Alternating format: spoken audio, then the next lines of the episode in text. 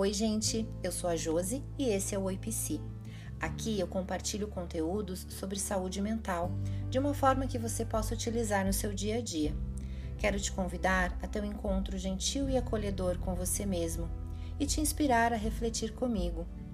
Desejo que os conhecimentos que você adquirir se conectando ao IPC favoreçam a sua jornada ao autoconhecimento, ao seu bem-estar.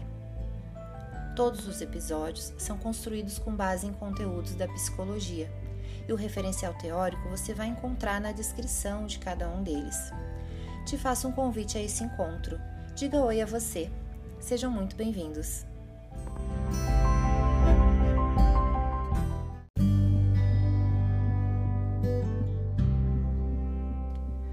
Hoje eu trago para vocês uma reflexão sobre a importância do afeto, da afetividade nessa louca corrida e automática vida, né, gente?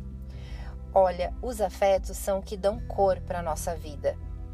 E eles se expressam nos nossos desejos, sonhos, nas expectativas que a gente cria, nas palavras, gestos, pensamentos.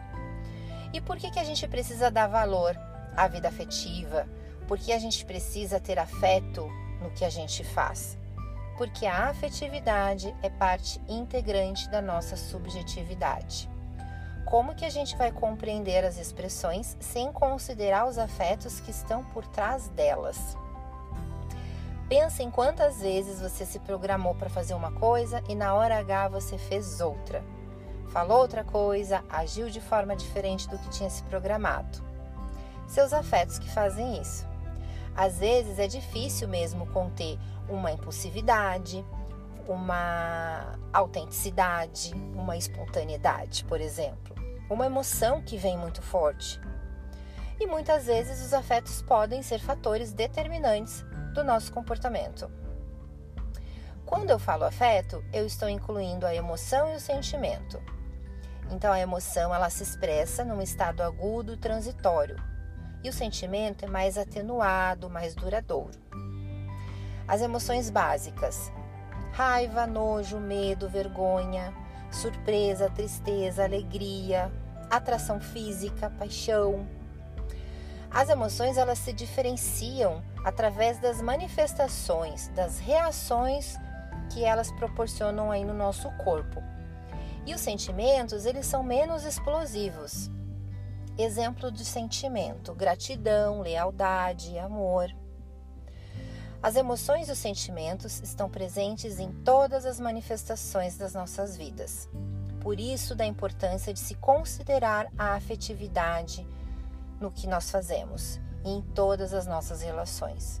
Estar atento e empático ao que está por trás de determinada expressão.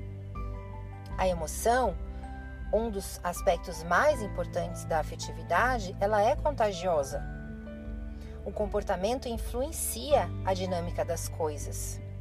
A forma como a gente se coloca frente aos conflitos, como eles são resolvidos, tudo isso reflete nas nossas relações.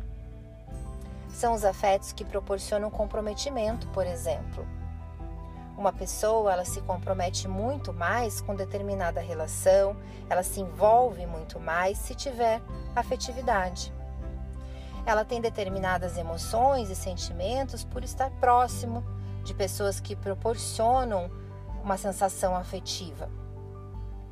Quando ela tem essas sensações agradáveis, ela se envolve mais, ela se empenha mais, ela presta mais atenção, ela aprende mais ela se sente pertencente. O aprendizado ele flui realmente mais fácil, com prazer, com estímulos agradáveis. E a vida é um aprendizado constante, diário. A gente está sempre aprendendo, sempre em aprendizado. A afetividade é o ponto central do ensino-aprendizagem, tanto do ponto de vista da construção da pessoa quanto do conhecimento tudo o que envolve o desenvolvimento daquele indivíduo, daquela pessoa, seja você que trabalha na clínica, no ambiente escolar, no ambiente corporativo ou no seu próprio ambiente familiar, considere a afetividade. Se você fizer isso, você vai ver a evolução. Você vai presenciar novos comportamentos. Você vai ver que as coisas fluem mais facilmente. Considere o ser humano um ser que precisa de afetos. Faz parte da nossa essência, faz parte dos nossos ciclos evolutivos, faz parte de nós, do que nós somos, do nosso funcionamento e do que nós podemos oferecer ao próximo e a nós mesmos. Então eu fico por aqui, espero vocês no próximo episódio. Seguimos!